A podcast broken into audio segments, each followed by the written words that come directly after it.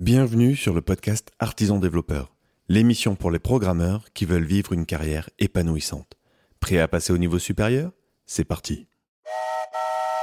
Aujourd'hui, je suis avec Jean-Pierre Lambert. Jean-Pierre, bonjour. Salut Est-ce que tu peux te présenter pour les gens qui ne te connaîtraient pas encore en une minute?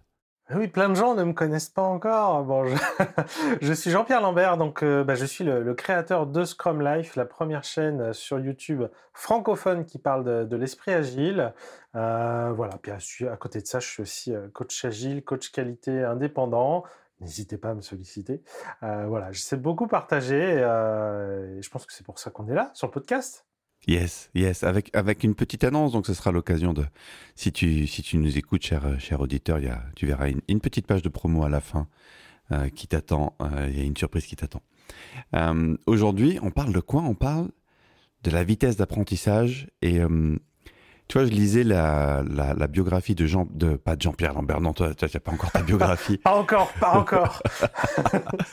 je lisais la biographie de Steve Jobs, donc j'en suis qu'au début, mais euh, j'ai été fasciné par un truc, c'est que quand il lance son premier, euh, son premier Apple, enfin son premier Mac à, succès, euh, en fait, il met des mois et des mois et des mois sur une vision à construire son truc. Et en l'écoutant, hormis le fait qu'il s'y prenait comme un manche visiblement pour gérer ses équipes, mais après tout, c'était un génie, on lui, on lui pardonne rétrospectivement. Mais surtout, ce que je me suis dit, c'est est-ce qu'un Steve Jobs pourrait encore exister aujourd'hui Est-ce que tu peux encore te permettre d'avoir une vision et euh, dans ta cave de construire un truc pendant un an, un an et demi Aujourd'hui, j'ai l'impression que c'est complètement obsolète comme mode de pensée. Alors, je, vais nuancer. Oui, clairement, dans le sens où euh, bah, c'est l'avènement du Lean Startup et compagnie, le fameux, fameux digital qui fait hurler pas mal de monde, le transfo digital, où voilà, effectivement, tout s'est beaucoup plus accéléré et surtout, on a un feedback beaucoup plus fin, beaucoup plus rapide.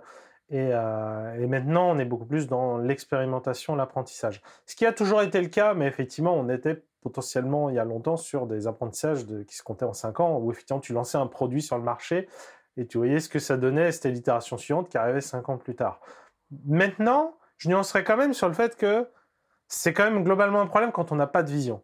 Il faut toujours avoir une vision, euh, euh, mais l'exécution et surtout avoir une vraie démarche d'apprentissage reste au cœur fondamental et, euh, et, c'est ce qui doit être au cœur des équipes. Hein. C'est pour ça qu'on itère pour apprendre. Ce que tu veux dire, c'est que finalement, fondamentalement, la démarche, elle a peut-être pas énormément changé, elle s'est juste compressée en fait.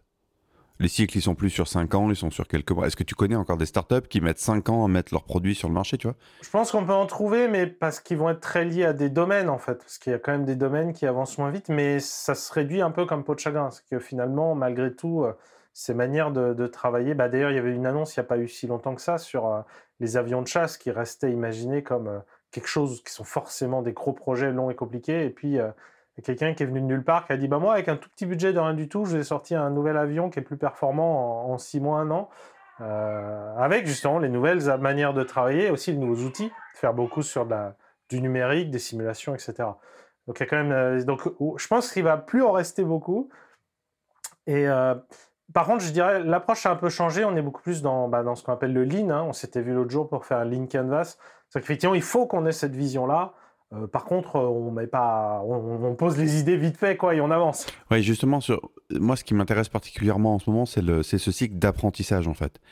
C'est tout le cycle qui va de l'idée à du feedback. Et aujourd'hui, euh, moi, je m'essaye au rôle de, product owner, de product manager, je ne sais pas si, si, tu pourras nous dire un petit peu quelle est la différence pour toi. J'ai plus en plus de mal à, à, la, à, la, saisir. Euh, bah tiens, d'ailleurs, tu peux peut-être euh, intervenir sur ça. C'est quoi pour toi la différence entre les deux rôles? Euh, alors, il y a évidemment une vidéo sur le sujet sur Scrum Life. mais en fait, c'est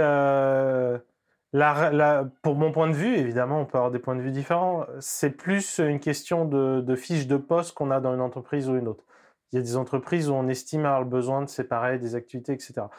Mais à titre personnel, le vrai rôle de product manager, bah, c'est le rôle de, product owner, c'est-à-dire bah, il, porte une vision, c'est un métier marketing, euh, le marché, etc.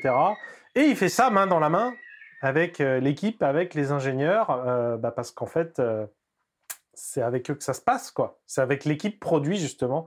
J'aime bien parler d'équipe produit. C'est tous ces gens-là qu'on met ensemble et, et qui, font un, qui font un super produit. Et bah, dans cette équipe, le product management, c'est une des compétences qu'ils doivent avoir. Donc le product manager fait partie de cette équipe. Alors pour jouer le rôle de product manager avec Compagnon, qui est l'app d'artisan développeur, euh, je me rends compte qu'il y a vraiment cet enjeu d'apprendre vite en fait. Et parfois, je fais des choses, des fonctionnalités qui ont un intérêt en soi dans, dans ce que ça peut amener à l'utilisateur, et qui en même temps euh, sont là aussi, peut-être parfois avant tout, pour m'aider à comprendre un petit peu les choses, comprendre où peut être la valeur, quels sont les usages qui vont plaire. Donc il y a vraiment ce double enjeu à chaque fois que je sors quelque chose de bah, d'apprendre avant tout, parce que je suis je suis clairement pas encore à un moment où le projet euh, a une espèce de, modèle économique qui pourrait émerger. On a des idées, mais on en est encore loin. Du coup, il y a vraiment cet enjeu de chercher, de chercher à comprendre avant même de pouvoir euh, sérieusement réfléchir à une quelconque forme de monétisation en fait. Et du coup, l'enjeu, ça devient euh, comment je fais pour apprendre vite et au mieux possible, le plus efficacement possible, avec le moins de budget possible en fait, et que ça me coûte le moins cher, tu vois. C'est le, Lean Startup, en résumé, hein, l'approche Lean Startup, c'est ça. Hein. C'est comment, euh, comment j'arrive à trouver le bon produit avec un budget dérisoire et très vite c'est pour ça qu'il y a startup dedans, parce que justement, quand on est startup, on n'a pas des tonnes et des tonnes d'argent euh, et une timeline et un temps de vie euh, illimité à, consacrer. C'est comme ça qu'effectivement, bah, des, nouveaux arrivants disruptent, pour prendre un mot à la mode, disruptent le marché, euh, bah, justement, avec ce type d'approche-là, où avec, avec, très peu de moyens, on arrive à apprendre très très vite et, et à mieux répondre aux besoins que les, que les, que les acteurs établis. Quoi. Et c'est quoi pour toi les, euh, on va dire les bonnes pratiques que tu vois pour justement euh, accélérer au mieux ton cycle d'apprentissage? S'il y avait une chose à retenir, un conseil à donner à une équipe, ce serait quoi? Alors, si on prend un terme un peu générique, c'est la, c'est la culture du feedback. Ce qui est d'ailleurs au cœur de, de, l'approche DevOps. Hein. Le principe de l'approche DevOps, c'est de réduire euh, le temps qu'on a entre bah, le moment où on a une idée et le moment où on peut en tirer quelque chose. Donc, entre les mains et parfois même un peu plus loin dans les mains utilisateurs, parce recollecte bien du feedback de cette utilisation-là, euh, et qui va se retrouver bah, du coup à tous les niveaux, euh, que ce soit bah, déjà... c'est marrant parce que finalement, on peut aussi le regarder sous plusieurs angles. Hein. Quand on écrit un test automatique sur le code qu'on écrit, c'est aussi une manière de collecter du feedback et de le collecter rapidement et pour pas cher. Donc c'est pour ça que la culture du feedback, c'est quelque chose même de beaucoup plus large et qu'on va retrouver à tous les niveaux. C'est vrai dans la manière dont on construit un produit. Je donnais l'exemple d'un test automatique. C'est vrai dans la manière dont on va concevoir ce produit. Comment est-ce que je m'assure que c'est le bon produit et que ça répond bien aux besoins, que ça va dans la bonne direction? Ou comment je trouve la feature qui fait que je pourrais facturer plus cher? Euh, et puis c'est vrai aussi sur l'organisation elle-même. Comment on s'assure qu'on prend du recul sur comment on fonctionne et comment on s'organise mieux? Et donc par contre derrière, comment est-ce qu'on y arrive? Ben, en fait, euh, souvent, on est, limité par. Euh, je, vais dire, je, vais le balancer au milieu de la table. Hein, c'est l'excellence technique. C'est est-ce qu'on fait bien le travail? Parce qu'effectivement, ce qu'on voit euh, souvent, trop souvent, bah, c'est que si on, fait, si on fait mal le travail, c'est l'histoire de dette technique et compagnie. Hein, ça, va être ça va être difficile de réussir à faire rapidement quelque chose et puis ça va devenir de plus en plus difficile. Et donc, en fait, pour réussir à avoir ce feedback rapidement d'une et pour continuer d'avoir ce feedback rapidement dans la durée, ah, parce qu'on ne parle pas juste d'une fois un truc comme ça. C'est vraiment euh, ce qui fait que ça marche, c'est vraiment qu'en permanence, on récolte des, micro-bénéfices de Ah, t'as vu, j'ai mis le bouton à gauche plutôt qu'à droite. Ah, bah, ça nous fait plus 5% euh, d'acquisition. Et puis, on fait ça. Et on fait plein de micro-changements. Product management moderne, c'est ça. On fait plein de micro-changements et chaque micro-changement nous apporte des petits gains. Et à la fin, ça nous fait des gains monstrueux et on écrase la concurrence.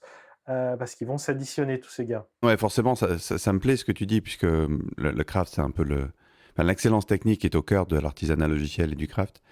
Et je vois trop d'équipes qui sont freinées par ça, en fait. leur socle technique, euh, ou la, lenteur technique, ou on peut l'appeler comme on veut, la médiocrité technique, euh, fait qu'à un moment donné, euh, c'est non seulement c'est plus lent, mais ce que je trouve terrible, c'est que ça devient à un moment donné même une, pomme de discorde, en fait. Parce que quand, quand on développe et qu'on galère sur son pot de code, même si on est bon, en fait, on n'a pas forcément la maîtrise. Et dès que tu perds la maîtrise, se met en route un cycle un peu infernal de, de soit d'échecs, parce que tu tiens pas tes tas, tu tiens pas tes délais, tu tiens. Et on parle pas là d'une heure ou deux, là on parle de parfois des trucs qui mettent deux, trois, quatre fois plus de temps que prévu. Et ça crée un peu une défiance après. À un moment donné, les non-techs se disent Attends, est-ce qu'ils me prennent pas un peu pour un idiot? Ça met tout le monde sous pression. L'exigence de livraison et de progression met tout le monde sous pression. Et du coup, ça vient rajouter un facteur de pression jusqu'à ce qu'à un moment donné, ben, soit l'équipe euh, fait quelque chose et, décide de se remettre sur des rails, soit ça finit par imploser, quoi, en fait. Et en tout cas, on se pose plus la question du produit lui-même, de ces notions d'apprentissage. Ouais, et c'est là qu'on en vient à des trucs du genre, euh, euh, on mesure la vélocité comme étant un, axe de développement, on félicite les équipes quand la vélocité augmente, on tape sur les doigts quand l'équipe d'à côté a plus de vélocité. Enfin, tu vois, on en, on en, vient à ce genre de truc ridicule qui est juste toxique pour l'équipe, en fait.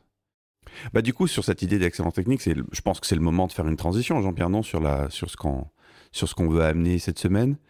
Avec Jean-Pierre, justement, on a réfléchi à cette question du product owner, de son rôle, et de qu'est-ce que c'était, ça veut dire quoi être PO dans une, dans une équipe craft? Alors tu peux dire PO, PM, tu as compris que pour nous, la nuance était assez fine. Bon, après, Jean-Pierre vient, de, vient du Scrum, on va pas lui en vouloir, on l'aime quand même, il est top.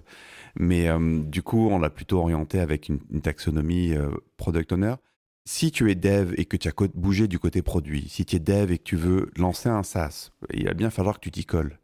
Si tu es euh, PM ou chef de projet ou expert métier, avant de faire ta transfo agile et que euh, ton, boss t'a annoncé que maintenant tu allais être PO, ou que toi tu as envie d'être PO, et que tu vas prendre en, rôle euh, en charge ce rôle de PO, ou si tu es tout simplement un PO qui change d'équipe, je pense que ce qu'on a à te dire va, potentiellement t'intéresser. Est-ce que tu peux nous dire deux mots de plus, Jean-Pierre, sur cette formation qu'on a faite ensemble?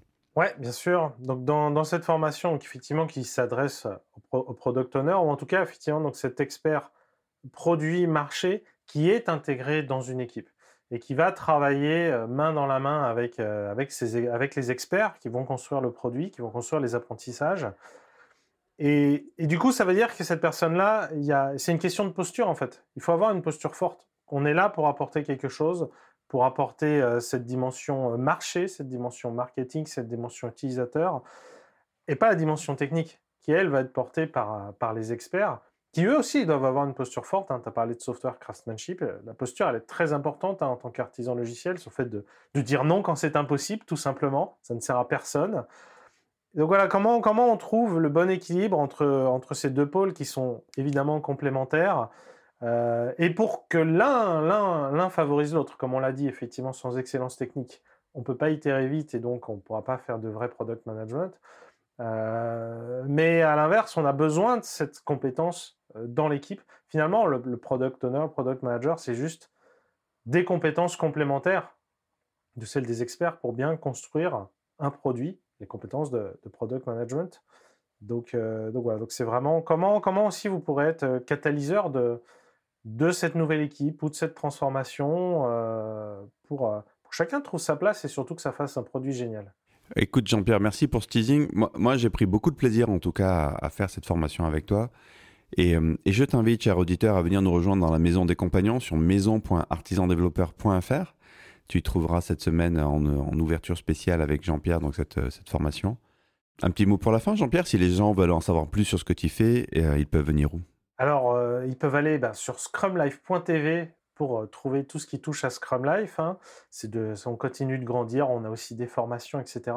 Mais surtout, c'est de ça que je voulais vous parler, c'est que sur tout le premier trimestre 2021, justement, le, le thème des vidéos, la série, elle s'intitule la gestion de produits en pratique. Alors, on essaie de faire moins de franglais, donc on met gestion de produits plutôt que product management. Euh, ça fait moins classe, mais, mais c'est mieux. Moi, je préfère. C'est plus inclusif, voilà. Euh, donc, euh, donc voilà. Donc si, si, bah, si ce podcast il vous a intéressé, je pense que toute la série qu'on fait sur le premier trimestre 2021, il, il, vous intéressera. En plus, on a, on a beaucoup bossé le, bossé le format pour pour raconter euh, un peu toujours la, la continuité d'une histoire, d'une équipe qu'on va retrouver d'épisode en épisode et, et, qui fait leur chemin sur, euh, sur, tout, euh, sur tout ce chemin produit, justement. Donc, je vous invite à, à aller voir ça. Je pense que, je pense que ça vous plaira. Bah écoute, merci Jean-Pierre d'être venu aujourd'hui. Avec plaisir. Quant à toi, cher auditeur, bah, encore merci d'être là si tu es encore là. Et une nouvelle fois, je t'invite à venir découvrir tout ça dans la maison des compagnons sur maison.artisandéveloppeur.fr et je te dis à bientôt.